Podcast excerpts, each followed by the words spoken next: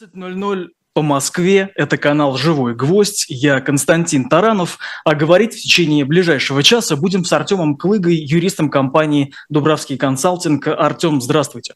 Здравствуйте, Константин. Здравствуйте, уважаемые слушатели, те, кто нас смотрит. Да, это тоже хотел поздороваться со, со, со слушателями в приложении «Эхо» и со зрителями на Ютубе. Напомню, что у зрителей э, в, ну, на Ютубе есть э, возможность писать комментарии и вопросы. Э, я за этим слежу, если что, обязательно буду Артему передавать. Артем, вот я видел, э, что вы, как мне кажется, посвятили много времени тому, как будет работать законодательство в отношении вот, призывников и мобилизованных. А скажите, вот учитывая то, вот сколько всего напринимали да, поправок в последние месяцы, если вдруг мы увидим осенью или еще когда-либо вот такой вот, ну, как хотят говорить, да, новую волну мобилизации, чем она будет отличаться от того, что мы видели прошлой осенью? Да, если позволите, я хотел бы начать со слов поддержки вообще «Живому гвоздю» и «Эхо Москвы» в связи с тем, что у вас пытаются украсть логотип, насколько мы узнали вот пару дней назад. Это, конечно же, полностью несправедливое решение, и первый же независимый суд, который разберется, отменит такое решение Роспатента, ну, когда оно состоится, и, скорее всего, э, случится вот эта полная несправедливость. Поэтому я вам желаю поддержки и хочу всех призвать поддерживать тоже Москвы и э, канал «Живой гвоздь». А что касается именно вопроса и что касается вообще предстоящей мобилизации, да, у нас очень много всего изменили за 2023 год. То есть мы вошли в абсолютно новый период военного законодательства, э, изменили, наверное, практически все, что можно было изменить. И вот сейчас только ведутся дискуссии, будет ли уголовная ответственность для мобилизованных, да, который заявил глава комитета по обороне Картополов. Но это мы, наверное, уже ближе к сентябрю увидим. А так э, значительно сильно сократили вообще возможность э, потенциальных там, призывников или мобилизованных э, избегать военкоматов, избегать как срочной армии, избегать мобилизации. То есть у нас раньше была такая ситуация, что военкоматы буквально все были завалены бумагами, там не было никакой цифровизации, и огромное количество призывников, а они просто могли избежать призыв, потому что ну, про них забывали. А, или, знаете, была такая история, что у многих дела просто теряли. Ну, чисто человеческий фактор, дело потеряли там, например, и никуда человека не призывали. А я стал очень много об этом писать, в том числе и потому, что работал вот в призывной комиссии, то есть у нас, э, несмотря на мой, может быть, юный возраст, у нас по закону, если ты работаешь, например, в муниципалитете, в администрации, то ты обязан принимать участие в работе призывной комиссии. А, таким образом, я, работая в муниципалитете одного из районов Москвы, а, принимал участие в работе вот призывной комиссии. Я обратил внимание на следующий момент. А, у нас вообще до изменения законодательства никаких сильных проблем с цифрами призыва, собственно, не было. Не случалось такого, что в каком-то районе происходил такой страшный недонабор, что там нужно было отдельно искать, например, человек 40-50. Ну, я вот э, руководствуюсь больше от московского опыта, то есть э, в каждом из районов Москвы есть свой план по призыву. И эти цифры, ну, они там разнятся в зависимости от того, сколько проживает вот, человек в каждом районе. Ну, в моем, например, этот план был буквально 28-30 человек за призыв. И большинство из них приходили сами, большинство из них реально хотели служить. Проблема, что людей там выискивали, искали, но вот с тем еще законодательством не было. И теперь у нас вот изменили полностью и правила оповещения, да, и штрафы увеличили, и дополнительные санкции в виде ограничения на выезд, и экономические ограничения придумали. И вот у меня такой взгляд на это, что делается это все не для призыва. То есть, ну, то есть никакой нужды делать это для призыва не было. Если вы еще посмотрите, там даже на Википедии, по можно посмотреть на каждый призыв, какие цифры а, прописываются в указе президента вот о начале срочного призыва. И эти цифры не то чтобы прям сильно растут, они наоборот падают. То есть там есть кое-какие колебания, но тенденция в том, что цифры срочников по призыву падали. Соответственно, не было такого, что бедные там военкоматы выискивали. Поэтому я могу сделать такой, наверное, аккуратный вывод, что да, все это готовится под э, некую вот да, вторую такую мобилизацию или нужду найти новых людей, которые будут участвовать в войне. А сделать это будет ну, вот, со всеми этими новыми правилами гораздо проще. Но это не отменяет, конечно же, того факта, что не остается, что ли, прям каких-то путей противодействия, защиты своих прав, даже, ну, в том числе тем, кто вот остается в России. Да, их стало меньше, но они остаются. Угу.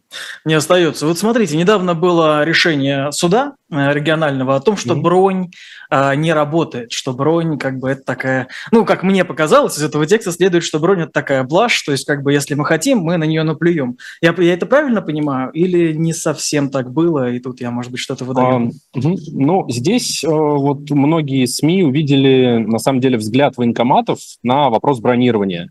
Начну, начну с того, что вот я читал тот судебный акт и посмотрел специально, на какой документ ссылался суд. Это постановление Межведомственной комиссии по бронированию, одно из э, находящихся так, для служебного пользования, под грифом для служебного пользования, то есть оно ограничено, с ним нельзя взять, ознакомиться в интернете.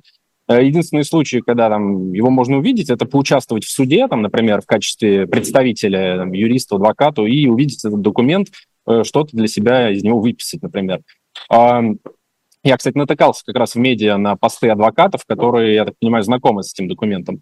И там отражена в целом позиция военкоматов вот по вопросам бронирования. Не только относительно того, что э, бронь не является чем-то абсолютным. Там еще есть такой пассаж, который, наверное, уже год ну, вот, военкоматы применяют. Он заключается в том, что бронирование само по себе, они считают, невозможно после начала мобилизации. То есть если человек не был забронирован э, до указа о мобилизации, то такая бронь якобы не работает. Вот. Это, конечно, вступает э, в противоречие с тем, что написано в вышестоящих актах, то есть с постановлением Железной комиссии, то есть это там буквально инструкция, вот, э, или там методические рекомендации, там, это методические рекомендации, да, прошу прощения, то есть это никакой даже не подзаконный акт. А, и тем более не федеральный закон. То есть, э, но это отражает вот э, взгляд военкоматов. А, я полагаю, что не, не будет это пока что, ну, вот как-то массово, наверное, применяться. То есть, ну, нам в любом случае надо будет дождаться, если случится самое, например, худшее. Да, мне кажется, когда люди пойдут обжаловать решение, например, комиссии по мобилизации в суд, военкоматы будут приходить именно с этой позиции. Мол, если вы не были забронированы или там не были забронированы на момент принятия решения, то бронь не работает. И сейчас, кстати, судебная практика по этой теме немного тоже ну, как бы сложилась. То есть а она заключается в том, что вот если бронь не успели оформить на момент принятия решения, то она как бы ее не существует. А с бронью у нас ну, есть определенные проблемы, они чаще всего касаются вообще э, тех сотрудников, которые в отделе кадров ее оформляют. То есть там же нужно не только взять все документы, все эти списки направить, нужно еще человека на специальный воинский учет поставить. Эта процедура требует ну, большего количества действий, как, например, там, ну, получение отсрочки в связи с учебой, то есть, который указом президента тоже. Я имею в виду отсрочку от мобилизации. Вот. А, поэтому из-за того, что иногда там отделы кадров, сотрудники отдела кадров не направляют документы, забывают, как это сделать, вообще не знают, как эта процедура проходит правильно, то возникает очень неприятная ситуация, когда человек думает, что бронь есть, а ее на самом деле-то и нет, и военкомат утверждает обратно. Хм. А чего сейчас вообще стоит опасаться тем, вот кто, ну, скажем так, тем, кто боится мобилизации? Ну, наверное, самое, самое печальное здесь это именно законодатель, закон вот о новом оповещении, да, то есть ничего больше не зависит от э, либо военнообязанного. А, сидит он дома или там за границей находится, если он на учете до сих пор стоит, то через вот этот специализированный реестр, э, когда ну, его запустят и даже сейчас, то есть они отдельно прописали в законе, что до того, до того, как этот реестр запустит, уже можно старым традиционным способом да, вручать повестки, и ограничения, например, на выезд э, также будет действовать, и экономические ограничения также будут действовать. Вот. Э, вот этот набор, наверное, самый опасный, что ты можешь ничего не делать, ты можешь бездействовать, но внезапно формируется на тебя повестка. Э, почему она сформирована именно на тебя, ну, это чисто вопрос к военкомату. То есть понятно, что на всех сразу там военнообязанных мужчин в России, которые стоят на учете, не сформируют все повестки, да. А для этого нужен ну, вообще огромный ресурс. Вот. Но если она сформирована, то сразу же идет запрет на выезд. Если это будет работа, если военкоматы будут работать действительно так, как вот написано в подзаконных актах, в плане, например, с управлением ФСБ по госгранице, то действительно быстро будут закрывать выезд, а дальше будут включать вот эти экономические ограничения. Ну, я их так называю, да, экономические ограничения – это вот то, что касается там недвижимости, автомобиля, статуса ИП, самозанятого и там возможности взять кредит. Э, собственно, если человек вот дойдет до этого этапа, то ему буквально придется жить ну, такой, ну, как сказать, очень серой зоне, очень напоминающей, знаете, вот люди, у которых долги есть, и которые там эти долги эти просудили уже, там их кредиторы, э, эти долги пытаются взыскать приставы, то есть вот им приходится жить такой серой жизнью, то есть без, ну, без недвижимости, без не пользоваться там банковскими картами своими они не могут. Э, ну вот, очень-очень некомфортно. Вот. И более того, ну вот это я считаю самым опасным. А если сейчас они все же, наши парламентарии, решатся включать Э, составлять законопроекты вводить уголовную ответственность, ну, то здесь уже прямо вообще будет тяжело, уже придется давать какие-то, наверное, неправовые советы в этом плане, чисто с целью того, чтобы человек не попал в военкомат физически, по нему не было принято бы решение мобилизации. Вот. В этом плане меня даже, вот, наверное, повышение штрафов особо сильно не, не пугает. Я бы не советовал акцентировать ну, на, на этом какое-то сильное внимание и прям паниковать потому что, ну да, штраф повысили. Раньше они были там 500 рублей. Было время, когда они были трехзначные. Потом их повышали там, до четырехзначных чисел. Это, кстати, было в 2020 году. Никто не обратил на это внимания особо. Вот. Сейчас их повышают местами до пятизначных чисел. Ну, э, повышают, но это не значит, что прям повсеместно начнут протоколы составлять и, и внезапно научатся там составлять протоколы вот административные корректно.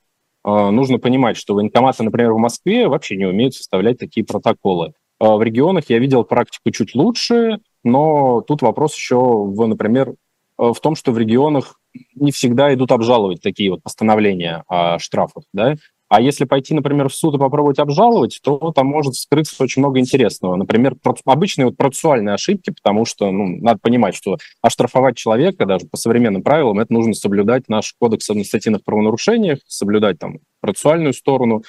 Э, это не всегда могут делать люди, которые каждый день с этим не встречаются. Там, например, в отличие от сотрудников ГИБДД. Угу. Скажите, а как вообще обычно выглядит рассмотрение таких дел в суде? Это похоже на какой-то разговор, это похоже на обсуждение или, ну, как бы надежда на, ну, на, на, или отстоять свою позицию обычно не получается? Да нет, почему? Я всегда стою на том, что судья – это гражданское лицо. Это прежде всего человек, выведенный из системы Минобороны, например, военкоматов, да? Э, вот в этом плане, кстати, вот люди, которые в призывной комиссии заседают у нас, там, председатель, например, призывной комиссии, это чаще всего, ну, не чаще всего, это всегда глава местной администрации. Это mm-hmm. гражданское лицо. Вот, также и судьи. А это гражданские лица, бывают судьи там э, более человечные, бывают менее, но если тут есть возможность это обжаловать, пойти в суд, участвовать в открытом процессе, донести свою позицию, найти ошибки там процессуальные, да, попросить, даже если, например, все они там правильно сделали, можно попросить снизить сумму штрафа в суде. А, это довольно часто, например, к такому прибегают ну, вот, э, ну, в других там правоотношениях юридические лица, для которых э, штрафы гораздо выше. Да? Кстати, у нас и для юридических лиц ответственность вот ввели, я имею в виду в, э, по вопросам э, мобилизации. Да? Ну, если взять другие правоотношения, юрлицы приходят, просят снизить эти штрафы, например, обосновывают это тем, что у них там тяжелая финансовая ситуация, не получится сразу оплатить такую сумму. И, знаете, в регионах я видел огромное понимание судей по такому вопросу. Я много представлял и юрлица, и не скажу, что мне приходилось прям, ну, как-то очень сильно ну, доказывать э, позицию, когда я, например, просил снизить сумму штрафа, ну, в отношении юрлица. А делать это в отношении физического лица, обычного гражданина, ну, проще, потому что все же это там, это, это человек, который не ведет предпринимательскую деятельность, тут не надо вообще про это ничего говорить, просто, можно сказать, там финансовая ситуация тяжелая, и я уверен, судьи в регионах до сих пор в большинстве своем будут идти навстречу. Ну, то есть надо понимать, что да, иногда мы в судах натыкаемся на очень неприятных э, судей, то есть и у меня в Москве есть э, фамилии, которым, когда я там, например, иду, я понимаю, что сейчас будет, я понимаю, что э, шансов особо что-то заявлять нет, особо там в определенных категориях дел, например, митинговые дела, да, вот э, на все там, которые, вот, ну, несанкционированные митинги и прочие связанные с ними. Вот, но иногда случаются и как бы успешные завершения. Вон недавно в Владивостоке даже, ну это я немного про другое, вот признали незаконным включение в реестр иноагентов. Вот почему бывает же тоже очень... Что, ну, это один случай из скольких, из, из ну, да, но... многих. То есть это да, все-таки исключение. Да, но в административных делах у нас и по дискредитации армии э, прекращают э, все эти, ну, прекращают дела. Я заметил, что в регионах чаще прекращают, опять же, чем э, в столице. Вот, да, так что пытаться стоит. Вот, вот это главная моя мысль. Да.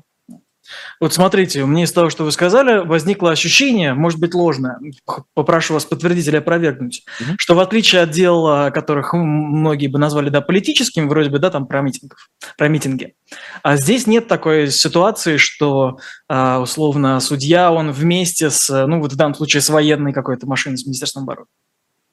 А, ну да, да, да, совершенно верно. Судья вообще в этом плане очень сильно отстранен. Он даже вот до сих пор в нашей такой э, правовой реальности активного участия э, в деятельности ни военкоматов, ни военкоматов там призывных комиссий по мобилизации не принимает. Поэтому а, прийти к нему, объяснить что военкомат сделал не так, почему сумма штрафа, почему должны, например, дело прекратить, постановление отменить, или почему сумма штрафа должна быть снижена. Ну, знаете, для этого, я не считаю, что для этого нужно какое-то невероятное юридическое образование. То есть это реально у нас дела вот по административным правонарушениям, они реально похожи на диалог такой, просто с человеком, потому что там не обязательно в этих делах вести протокол э, судебного заседания, ну, сторона может об этом попросить, там не обязательно наличие прокурора, который поддерживает обвинение. Ты туда приходишь, и там выходит один судья, там нет никакой коллегии. Вот. И чаще всего вы сидите вдвоем, если только нет у вас представителя или, может, какой-то группы поддержки, которую пустили в зал. Вот. И так в целом обсудить э, эту ситуацию можно. Иногда суд может вызвать и представителей э, военкомата, например, в данном случае, да, которые составили э, протокол, допросить их, то есть э, в целом, как я сказал, особо каких-то сильных знаний, навыков здесь не нужно. У нас иногда суды сами даже находят ошибки. То есть сторона может не заявлять вот, э, о таком нарушении в протоколе, например, а суд сам находит э, и отменяет из-за этого постановление. Угу. Ну, то есть военкоматы могут ошибаться, и здесь поэтому надежды больше, да, чем если ты споришь условно с Следственным комитетом. А, так, тогда, да? Смотрите, а если посмотрим другую ситуацию буквально на днях, а, а собственно, вчера. Да, вчера видел историю о том, как э, родственники, там, э, жены, по-моему, дети мордовских мобилизованных просят, ну, там они написали видеообращение групповое, о том, что они просят вот своих мужей и родителей не расформировать их вот, соответственно, батальон, который вот состоит именно из мобилизованных из Мордовии. Им, им обещали, что эти люди будут вместе, сейчас их вроде как расформировывают, если верить этому заявлению. Насколько, по-вашему, возможно отстоять вот как-то свои, свои права, если ты уже призван, если ты уже mm-hmm. там, и ты уже в батальоне? Ну вот здесь, конечно, я считаю, шансы гораздо ниже. С момента, как вот принимают решение о призыве по мобилизации, то человек, на мой взгляд, ну, попадает в такую ну, относительно бесправную ситуацию. То есть, да, по нему там могут, э, конкретно по нему там, например, могут судиться люди, отстаивать, что, например, его незаконно мобилизовали, но дальнейшие действия, как, например, связанные с формированием, там, расформированием конкретных там войсковых соединений, да, они чисто остаются на усмотрение там командующих, и здесь добиться чего-то, ну, наверное, общественное внимание, вот ну, то, что вы описали, да, это такая попытка в общественную, общественную кампанию, скорее, да, а, кому-то обратиться, что-то написать, видео записать. Да, э, в целом это и раньше, и там, в любых каких-то иных отношениях было эффективным, но именно с точки зрения вот, там, права или попытки как-то сильно на это повлиять, я полагаю, что шансы небольшие. То есть, к сожалению, я вот сколько пытаюсь э, высмотреть вот, хоть какие-то попытки влиять на положение мобилизованных, да, и, ну, и прихожу к такому очень грустному выводу, что с момента, как человек там оказывается, ну, прям очень тяжело ну, контролировать его судьбу и как-то э, как-то вообще даже связь не поддерживать, вот. А почему что не работает в этом случае?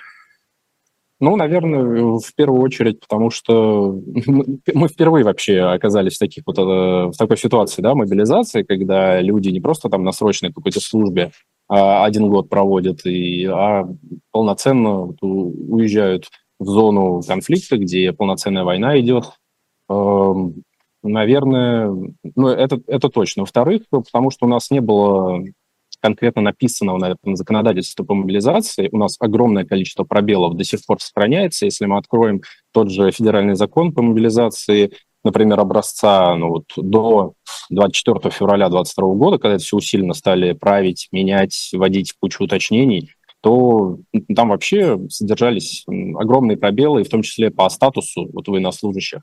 Вот сейчас это все, конечно, спешно меняют. Э, наверное, я, я не смогу посчитать, сколько они ввели изменений, и как э, федеральный закон о мобилизации, так и федеральный закон общий, который о призыве, так и подзаконных актов сколько изменили.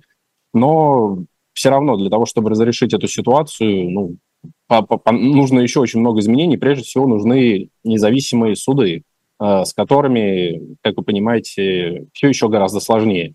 А, потому что если мы обратимся к судебной практике, то не сказать, что очень много решений там при ну, очень много решений э, в пользу призывников принимается, ну, прошу прощения, в пользу мобилизованных. Э, так что вот, наверное, эти факторы, если бы относительно хотя бы суды независимые разрешали это все, то было бы больше оснований говорить о том, что вот можно побороться за права мобилизованных. А если вот по-другому, да, посмотреть на другой этап, вот насколько я понимаю, изменились правила снятия с учета а, ну, с воинского учета, да, угу. они изменились э, как-то в лучшую сторону, они дают какие-то инструменты, или наоборот, э, уже можно об этом забыть? Ну, вот вместе с апрельскими изменениями действительно прописали наши законодатели то, что можно будет часть действий, связанных с учетом в военкомате, а, совершать электронные. Меня тогда это очень обнадежило, потому что ну, это действительно какой-то архаизм, когда там, до сих пор нужно было, например, ходиться сниматься с учета, вставать на учет, а, просто вот ради этого факта. Я понимаю, там приходить на медицинское освидетельствование, например, ну, очевидно, явка для этого нужна. А для огромного количества вопросов, э, тем более в стране, где там работают госуслуги, и все вот у нас есть системы там, иск можно подать онлайн легко и просто, да, это было немного странно. Они это ввели, э, теперь у нас можно вот и встать на учет онлайн, и какие-то сведения о себе подать через госуслуги и сняться. Но в этом появилось несколько проблем сразу. А, во-первых, военкоматы, как я вижу, не готовы к таким спешным изменениям. То есть они до сих пор работают по старинке.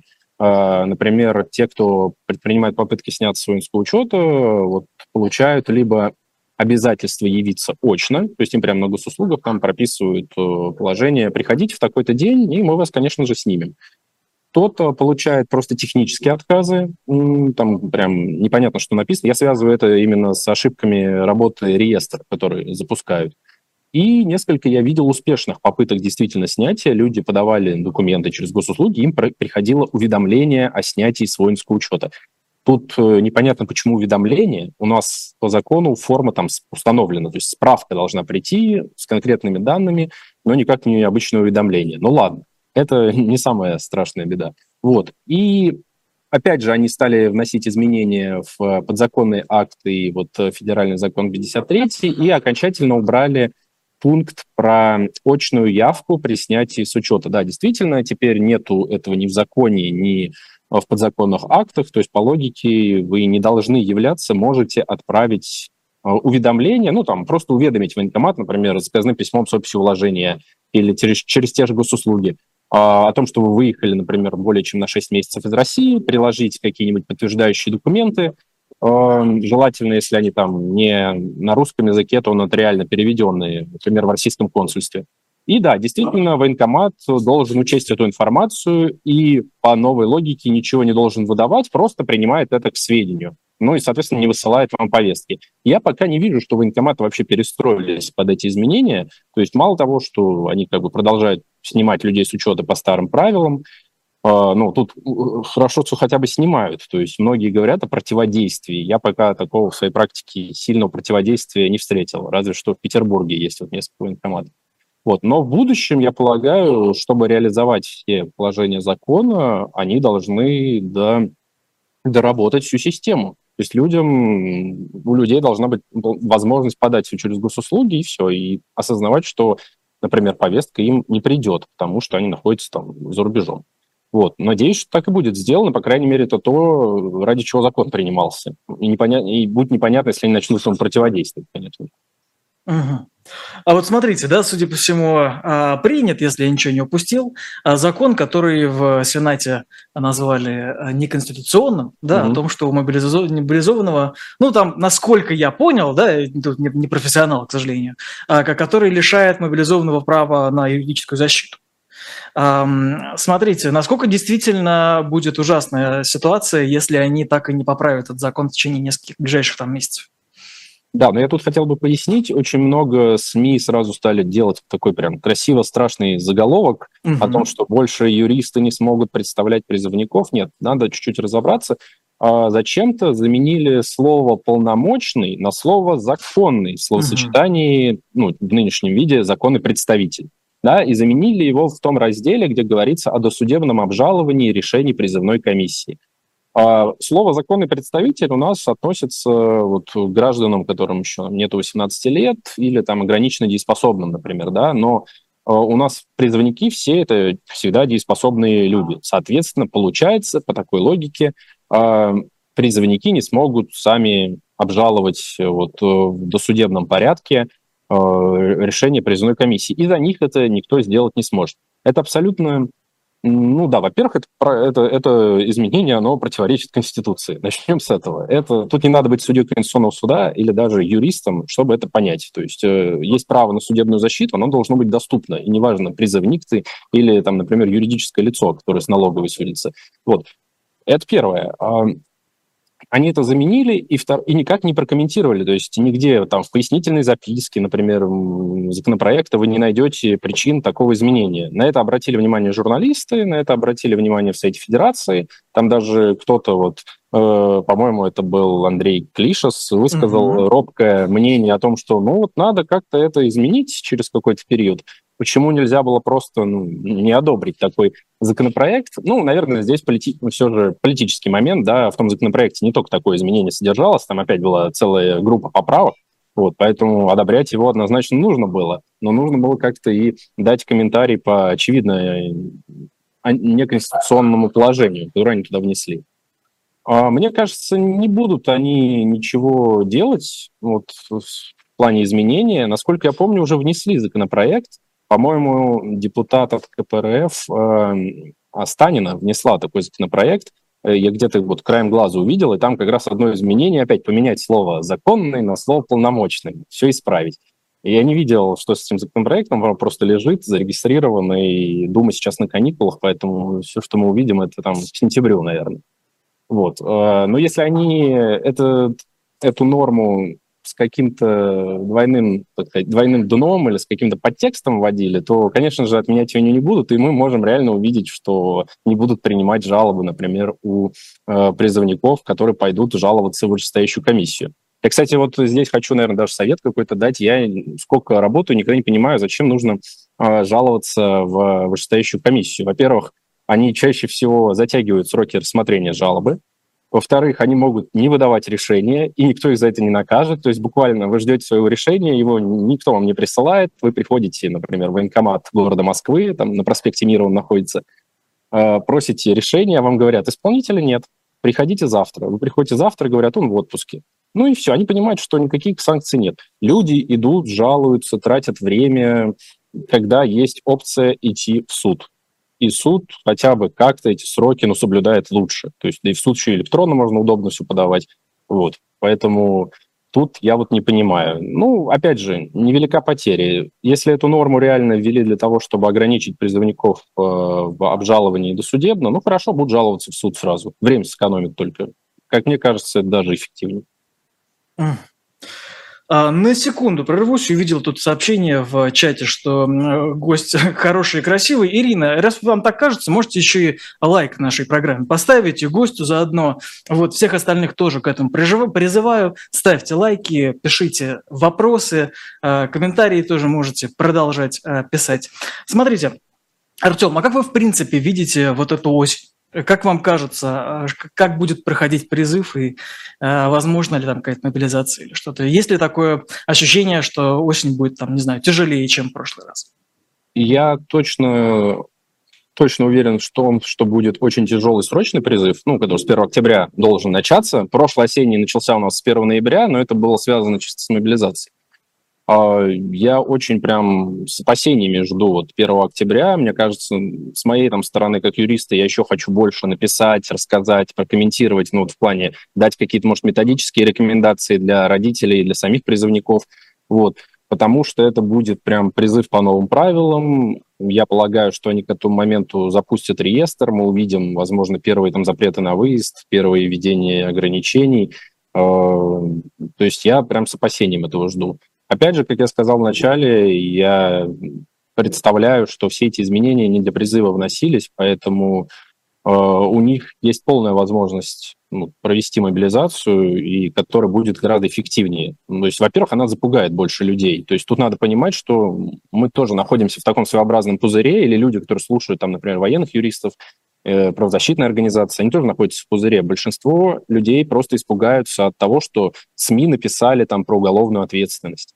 Или СМИ написали, вот, например, как я сказал неправильно, заголовок трактуют про юристов, которые ничего не смогут теперь призывникам помощи оказывать. Я это очень часто видел, какие-то вот заголовки люди слышат, и все, и такие, ну, что мне теперь, под уголовную ответственность попадать? И идут в военкомат. Это было осенью 22 года, когда у нас уголовная ответственность вообще была только, да, ну, ее сейчас нет, но о ней никто никогда там не говорил в сфере мобилизации, и тем более там даже штрафы никто не выписывал. Вот. А, поэтому здесь очень важно мне кажется, правильно вот ну, в терминах всегда выражаться, чтобы не запугать ну, ту часть общества, которая, ну, которая, кстати, не обязана отслеживать все эти новости, я считаю. То есть люди не должны быть экспертами по военному праву только потому, что в их стране идет там мобилизация и война. Поэтому э, да, это, это люди должны заниматься тем, что им нравится, у каждого там своя специализация. Вот.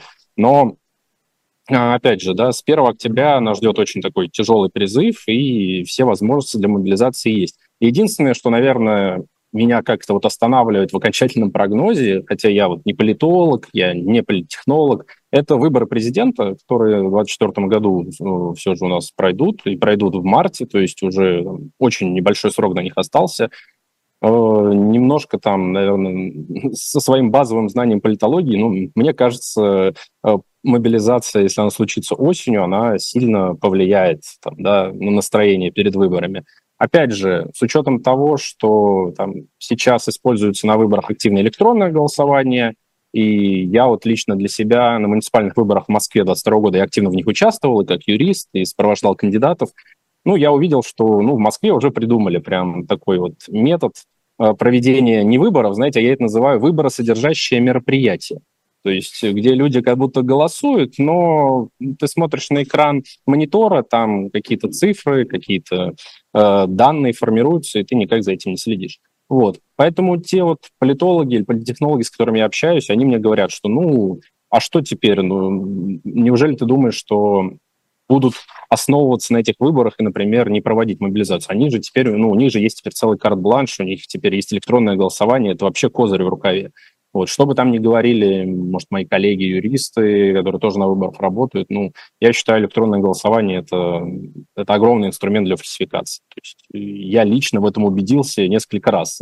Первый раз я думал, что ну ладно, еще можно как-то с ним э, работать, но там, следующие выборы окончательно развеяли мое наивное представление. Ну, смотрите, а здесь нет противоречия в том, что вы говорите. То есть вы говорите, что у них есть такой инструмент, который может превратить, ну, условно, Москву, да, в электоральный султанат, да, и при этом им нужно опасаться какого-то мнения общества, мобилизации. То есть вам не кажется, что одно другому здесь как-то... Ну, э, да-да-да, я говорю, что я вот тут меньше, как я больше как юрист, то есть меньше как а, политолог, а, то есть мне кажется, да, тут одно другому абсолютно не мешает, поэтому, да, осенью мы спокойно можем увидеть и про мобилизацию. Может быть, не в таком разве что формате, как, к которому мы привыкли, и о котором у нас уже есть представление. А, просто без каких-то там красивых объявлений, без огромного количества новостей, просто начнет работать реестр, будут высылаться повестки, ну и СМИ начнут сообщать об этом. А называть, например, мобилизацией это никто не будет. Почему? У нас же как бы указ не отменен, то есть она не может быть второй юридически. Поэтому, цепляясь за эти все такие хитрые юридические формулировки, можно просто говорить, что, ну, небольшой донабор, а новые правила этому способствуют. Никакой тут новой мобилизации нет. Вот. А, или там, например, э, будут СМИ писать, что людей не выпускают, мужчин не выпускают э, из России, а условный там пресс-секретарь президента выйдет, скажет, что ну, никого там не выпускают, просто пусть они сходят в военкомат, с них снимут все ограничения, и пусть они там летят куда хотят. Никаких ограничений нет, все могут спокойно въезжать и выезжать. То есть, ну, будет вот такой вот э, игра этими всеми формулировками. Но мы же в целом примерно понимаем э, фактические последствия. А вы также упомянули несколько минут назад, что человек не обязан быть экспертом вот в такой-то области. Да? Ну, в данном случае, вот в, об... в призывного законодательства, а, да, вам не кажется, что вот при нынешних обстоятельствах мы должны как минимум уделять больше внимания этой теме? Что да, это как бы несколько безответственно упустить этот момент? А, да, конечно, мы живем не в самое такое прям стандартное время, уж если э, честно говорить. А, я, наверное, что-то идеальное описал, то есть, что люди не должны там быть экспертами, знаете, люди не должны э, изучать все выборное законодательство, чтобы просто быть наблюдателем и осуществлять общественный контроль, или там не должны изучать все военное право. Я это сделал чисто потому, что столкнулся с этим еще задолго до вообще всех событий. Вот, но сейчас, если посмотреть на вот, э, современную да, Россию, да, конечно, вопрос прежде всего собственной жизни, собственного здоровья, это изучение хотя бы какой-то базовой информации, благо в России э, действует, и, наверное, эффективное гражданское общество у нас никуда не ушло, у нас огромное количество организаций, волонтеров, которые буквально вот в интернете создают э, удобные базы, где можно просто кликать и изучать э, информацию по любому чуть ли случаю. А если чего-то не понимаешь, можно юристам там написать, спросить, и это и люди бесплатно консультируют. В этом плане в России а, одно, ну, наверное, лучшее гражданское общество, оно сохраняется, одни люди помогают другим, и как бы это, ну, согласитесь, да, гораздо легче, чем если ты остаешься один и вынужден вот там открывать эти законы, читать эти формулировки. Законы у нас пишут все более сложным и сложным языком, то есть э, раньше, раньше было лучше. Вот, или там разбираться в судебной практике, эту судебную практику еще искать. Ну, то есть для этого созданы все условия. Поэтому да, я когда раньше даже вот э, в в военкомате присутствовал, на призывной комиссии участвовал. То есть очень часто я видел вот это вот какой-то наивный или что ли поверхностный анализ того места, куда приходят призывники. То есть э, действительно большинство полагало, что ну они пришли, сейчас что-то тут сделают, и они уйдут дальше решать свои вопросы. И это было прям большинство. И никто, для, для многих было неожиданным, что по ним принимается решение о призыве, потому что отсрочек нет, освобождения нет, здоровье хорошее, все, год теперь в другом месте. И военкомату плевать там на твои планы по поступлению в ВУЗ или там свадьбы или еще что-то. Вот, и мы даже из-за этого э, делали памятки. Прям вот раздавали. У нас, как у муниципалитета, было такое полномочие. То есть мы напечатали такие брошюры. И а какой это год? Это 2020-2022 год, муниципалитет Ломоносовского района. То есть 22 тоже, да? То есть и когда уже был призыв, да, да, да, такая... да. Я уволился в сентябре 22 года, там а. такая очень активная команда была, почти вся ушла, но вот мы памятки раздавали, мы объясняли людям, что решение принято, можешь его обжаловать, можешь там досудебно, можешь в суд. Ну и самое, наверное, важное, мы ходили в суд, я как на меня могли выписать доверенность к председателю призывной комиссии, мы приходили в суд, и я разбирался с каждым индивидуальным делом, и если там были нарушения, я просто вставал и говорил, что мы, как призывная комиссия, признаем иск. И если посмотреть там судебную практику Гагаринского районного суда города Москвы, там много дел было, где э, призывники, по которым реально незаконные решения выносились, они их отменяли. Ну, мне кажется, это самая здоровая работа была вот призывной комиссии. Хорошо, там были люди, которые были против, например. Ну, понятно, призывная комиссия – это не только гражданские лица, да, там еще и полиция, там еще и врачи, там, конечно же, военком.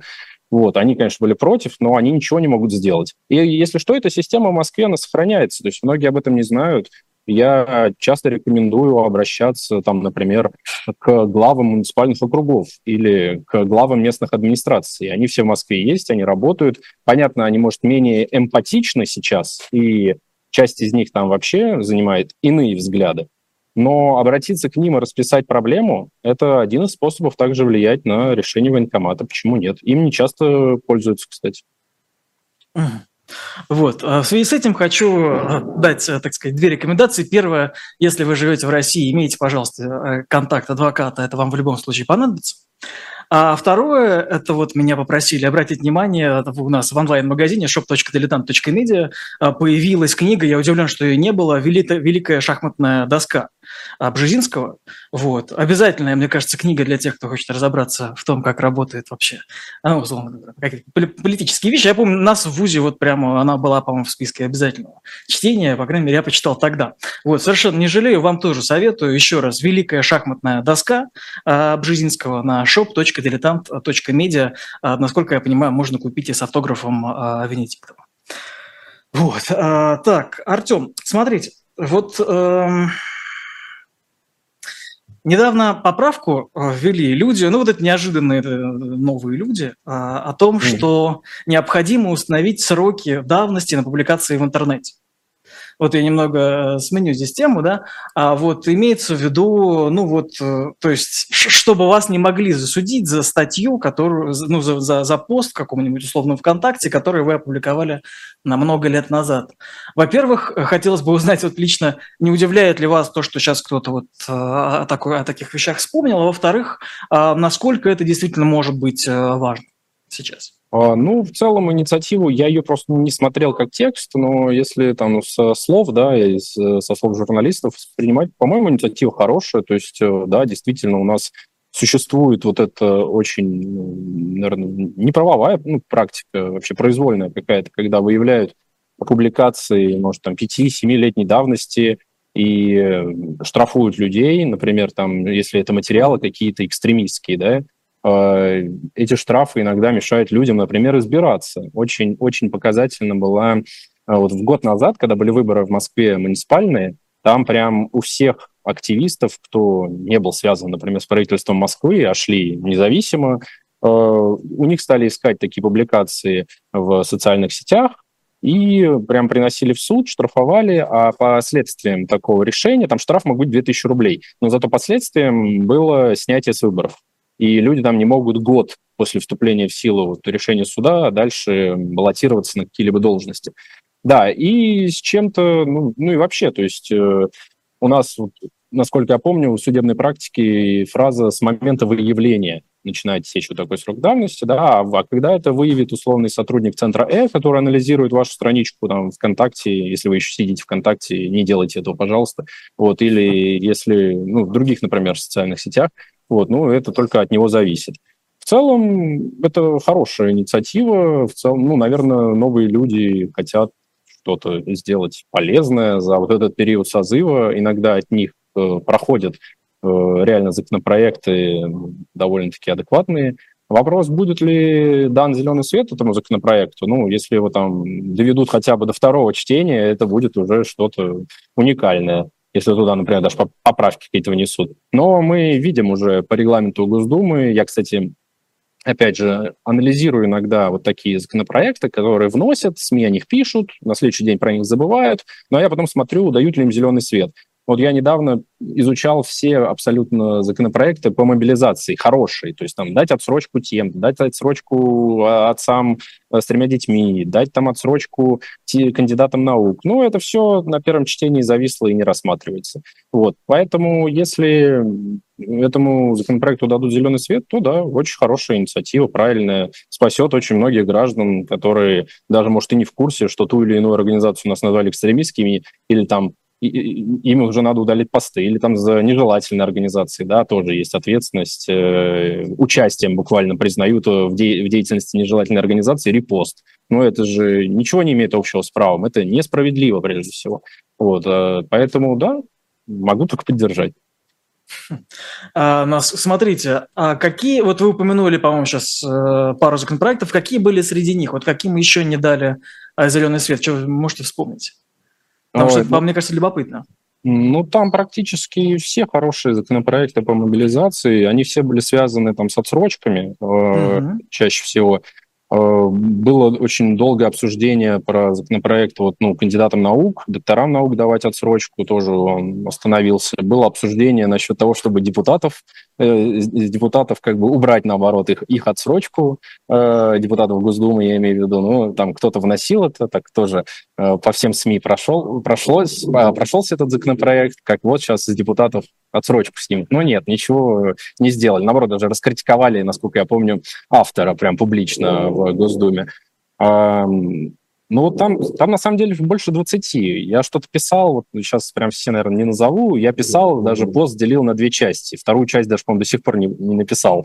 Э, каюсь, вот, но потому что там очень много, и это все просто зависло. В Госдуме много таких инициатив виснет. То есть то, что мы видим сейчас, э, как это либо очень быстро проходит, либо огромное количество правок вносится во втором чтении в нарушение регламента этой Госдумы. То есть э, берут, берут вообще один законопроект. Вот как было, например, э, с одним из последних вот э, законопроектов по призыву мобилизации, ну, там вот много-много правок куда вносили. Они же взяли буквально законопроект, лежащий в первом чтении, который касался отсрочки по мобилизации для отцов с тремя детьми. Они взяли его, во втором чтении полностью весь текст переделали, убрали там всех и отцов, и троих детей, добавили огромное количество норм, связанных с электронным реестром, и приняли прям очень быстро. То есть, ну, это вот напоминает, не знаю, какой-то разбор документов в офисе. То есть вот взяли, отсортировали, там все бумаги нужные подшили, все, папка готова. Вот. Ну, на законотворческий процесс, согласитесь, это совсем не похоже. Ну, просто он, может быть, может быть, он выглядит и вот так, кто знает. Действительно, у всех разные могут быть взгляды на профессию и на то, как это должно выглядеть. Вот. Кто-то, может быть, скажет, что это и признак какого-нибудь э, профессионализма. Хм.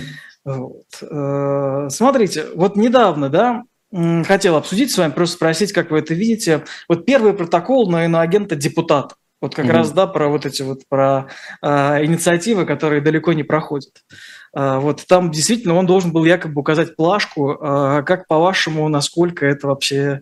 Во-первых, законно ли это? Действительно они должны так делать? Это вот у меня первый вопрос. mm Ну да, я слышал про это. Это мой хороший коллега, юрист и депутат вот э, в Коме, Государственного совета Республики Коми Виктор Воробьев.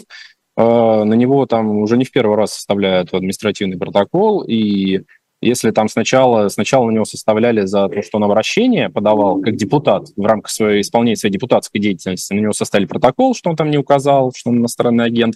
Насколько я помню, там недавно э, суд вынес в отношении него постановление, оштрафовал его, то сейчас, вот да, читал на «Коммерсанте» новость о том, что и законопроект, который он вносил э, в Государственный Совет Республики Коми, он должен был сопровождать вот э, этой пометкой о том, что он является иностранным агентом.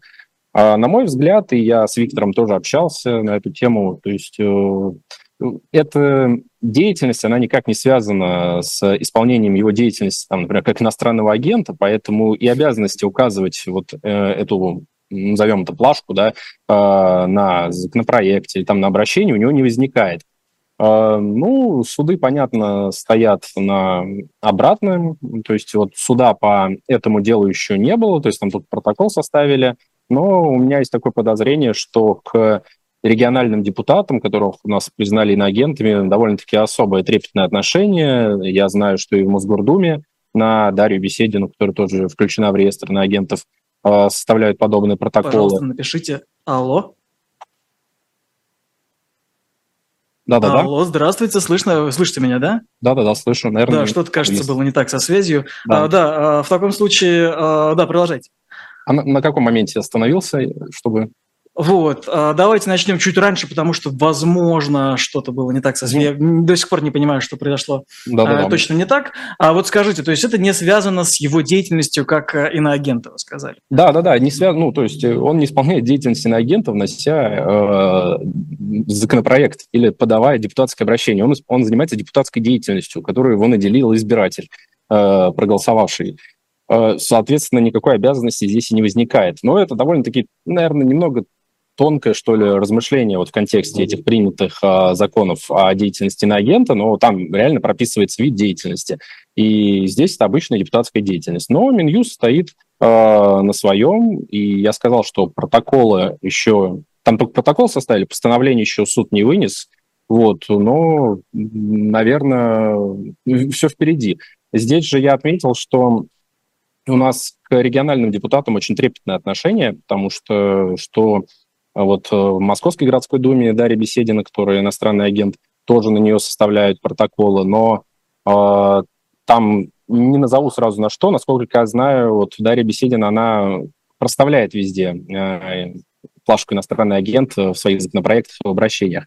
Вот. Э, насчет э, протоколов в отношении других депутатов, вот у нас там Михаил Тимонов иноагент, да, Евгений Ступин тоже иноагент. Вот по ним я еще не слышал информации, но, возможно, они, может, еще не, не писали там запросы или, там, или, например, ставят эти плашки, мне неизвестно. Вот. Как по-вашему, вот люди, которые прописывают эти протоколы, они не чувствуют, что они, они осознают какое-то безумие? Ну, то есть, что это совсем уже как-то ни в какие ворота. Ну, я... Или это мне так кажется, или это предвзят, может? Я встречался с такими людьми в судах и встречался, ну, и с сотрудниками МВД встречался, то есть на большом количестве таких судебных дел. И, наверное, поначалу я тоже удивлялся, у меня внутри вот прям вот было, ну как же так? Ну вот вы же что, не видите, какой, какой там абсурдный судебный процесс? Чем мы вообще здесь занимаемся часами? А, мне кажется, там просто сформировано другое какое-то понимание, что это отчасти патриотизм, защита Родины, а, что вот это контроль там над людьми, которые обязательно хотят что-то сделать ужасное, и что они делают правильное дело. Не думаю, что там кто-то прям задумывается, когда очередной протокол составляется, да, или там или там судят человека за участие в какой-то несанкционированной акции, как у нас это называют. То есть эм, абсурда уже очень много за последние два года. Я поначалу удивлялся, сейчас уже нет. Думаю, тем более там людей особо ничего не удивляет, и каких-то угрызений совести они не испытывают в связи с этим. Ну вот вы как человек, да, активно с ними работающий, да, профессионально спорящий, можно сказать. Мне кажется, вы как мало кто можете сказать, есть ли смысл с ними вообще в этом контексте разговаривать и в чем-то их пытаться переубеждать? Вы знаете, я пытался, я пытался, у меня было такое хобби между заседанием судов, ну, чаще uh-huh. по административным делам, там, например, где, ну, по митингам, да, там чаще всего полиция участвует, если человек, например, арестовывает, то он обязательно, ну, или там ему грозит арест э, несколько суток, он там с полицией всегда является, и иногда было очень много времени поговорить, то есть э, там к этому относится, ну, из моего, наверное, лично субъективного опыта, как к такому к очередному рабочему дню, что да ничего страшного не случилось, ну, получится очередные сутки, ну, а не надо, мог дома сидеть там или мог погулять в кино сходить, зачем же он пошел туда? У вас же есть там закон, закон, вот читайте его, и все у вас будет хорошо. Вы же сами, как мне говорили, лезете на рожон, вот. Э, и что, кстати, очень свойственно, никогда не верили, например, что мы там приезжаем защищать людей как волонтеры то есть э, очень большое количество раз, то есть ну, понятно, это процессы чаще всего типовые, они стали, ну, процессы административные типовые, они стали такими за последние два года, тут не надо сочинять прям каждый раз огромную позицию, мы раньше делали Uh, вот, uh, ну вот я с ОВД Инфо, который признан у нас иноагентами, сотрудничал, и там, uh, собственно, всегда мы делали для того, чтобы потом подать в ЕСПЧ э, жалобу, то есть еще до того, как мы вышли из Совета Европы и конвенция прекратила распространяться на Российскую Федерацию. Вот, ну, нам, например, не верили, что это там отчасти волонтерская деятельность. Вот, э, Поэтому да, то есть люди воспринимают это довольно буднично, никаких там угрызений совести, ничего страшного, защищают патри... патриоты. Это почему-то патриотизмом называется. Очень часто я вот э, э этому тоже удивлялся. Никогда не понимал, в чем патриотизм э, штрафовать э, людей по таким очевидно неправовым статьям. Угу патриотизм. А хоть в чем-нибудь удавалось их убедить в том, что, ну, может быть, здесь все-таки история не о том или и так далее. То есть а это люди, они, они поддаются то есть вот, есть просто два вида, да, вот таких вот споров. Бывает, что вы ведете диалог, что очень редко, а бывает, что вы просто, ну, ссоритесь и э, меняетесь аргументами. Э, эти люди отвечают на то, что им говорят, или это, это стена? Ну, в целом там можно как бы аргументированный диалог построить, но в какой-то момент э, тебе обязательно скажут, ну, я за это не отвечаю. Просто вот доставили человека, ну, я за него протокол, ну, я на него протокол составил. Вот я этот протокол и этого человека в суд привез. А сейчас дальше вообще судья будет выносить решение. Я здесь всего лишь исполнитель. То есть вот эти вот фразы про исполнителей, не знаю, слышал очень много раз. И слышал именно тогда, когда, ну, как, какой-нибудь логический тупик э, свои, своими аргументами заводишь человека. Вот. Э, какого-то прям, не знаю, что ли, сочувствия или осознания того, что человек делает что-то не то, нет. Мне кажется, те, кто это осознают, они, например, увольняются из органов МВД. Вот у нас новость, что ли, вчера была, да, о нехватке, который сообщил министр внутренних дел э, личного состава, что там в МВД, человек. Да, в, МВД огромный кадровый голод, и это и раньше чувствовалось, то есть когда там раз подаешь какие-то обращения или когда какой-то выступаешь, например, представителем потерпевших, там, хочешь, чтобы дело возбудили, и очень все медленно. То есть, да, я и раньше об этом слышал, но 5 тысяч – это довольно много, учитывая, что им еще нужны будут э, полицейские для вот, работы на тех субъектах, э, в которых сейчас конфликт идет. Смотрите, у нас немного, к сожалению, времени осталось, но тема тоже а, важная. А, сейчас я видел несколько заявлений от правозащитников, которые рассказывают о принудительной отправке заключенных а, ну, туда на боевые действия. Угу. Да? А, а смотрели вы ли вы эти значит, заявления? Как вам кажется, насколько это вообще близко к правде в первую очередь?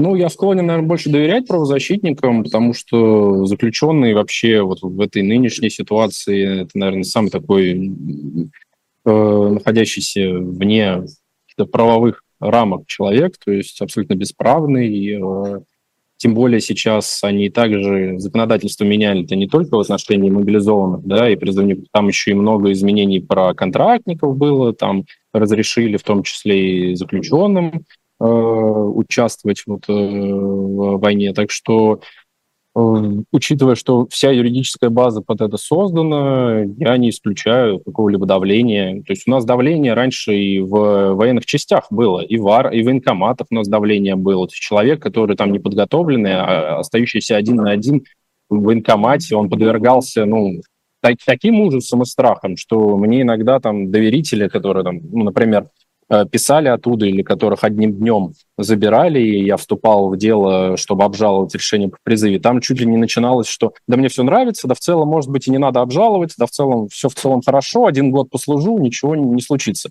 Я понимал, что это какое-то такое ну, давление. Человек вчера рвался в суд, сегодня он об этом не думает. Что в этом плане происходит в колониях, э, можно только ну, вот, представить, и даже непонятно, с каким оттенком. То есть, мне кажется, там все прям в этом плане гораздо хуже, и какого-то выбора у людей нет, к сожалению. А как, кстати, не бояться? Вот особенно, когда тебе там сколько, 18 дали. Это, это же страшное же дело. Там стоят эти дядьки, э, грубят тебе. Как, как тут собраться в этот момент? Есть советы у вас? Ну вот ну, хороший на самом деле вопрос. Я, я на самом, самом деле и сам боюсь. Ну вот и сам, mm. ну, когда хожу и тоже как бы осознаю. То есть я просто, может, больше знаю, но этот страх, это, во-первых, нормально. А, во-вторых, он всегда присутствует.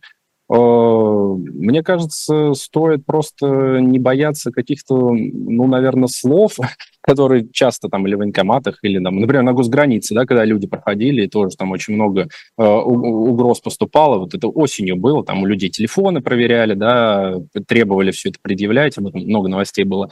Ну, наверное, как бы я всегда рекомендовал совершать минимум количество каких-либо действий, которые могут потом быть использованы против нам, что, что нам не подписывать, никаких там согласий ни на что не давать, э, утверждать, что вот вы там что тут говорите, а я проконсультируюсь с человеком, дайте мне телефон. То есть минимум каких-то действий. В таком случае можно действительно как-то э, ну, совершить, наверное, небольшое количество чего-то плохого, э, что не повлияет на дальнейшую судьбу. Вот. Ну, это вот как такие простые советы, если честно. То есть э, какого-то такого готового решения у меня тут нет. Хм. А, ну ладно, тогда советую всем запомнить вышесказанное. Напомню, что в течение часа а, с нами был юрист компании «Дубравский консалтинг» Артем Клыга. Спасибо вам большое, а, что были с нами. Призываю всех поставить а, Артему лайк в первую очередь. Спасибо большое, Константин. Вот. А зрителей прошу не расходиться. Уже буквально через несколько минут у нас будет уже в следующее, уже в особом мнении, будет Александр Филипенко, историк и а, американист. Позже будет слух и эхо. А, Сергей Бунтман, наверное, вам известный, будет отвечать на ваши вопросы в прямом эфире. Вот. И совсем уже к вечеру будет политолог а, Мария Снеговая и а, программа с Воробьевой и Федоромессер «Нормальная жизнь». А, всем спасибо за а, этот час. А, всего хорошего. С вами был Константин Таранов, а, живой гость. А, что там, особое мнение. Всем всего хорошего. Спасибо, до свидания.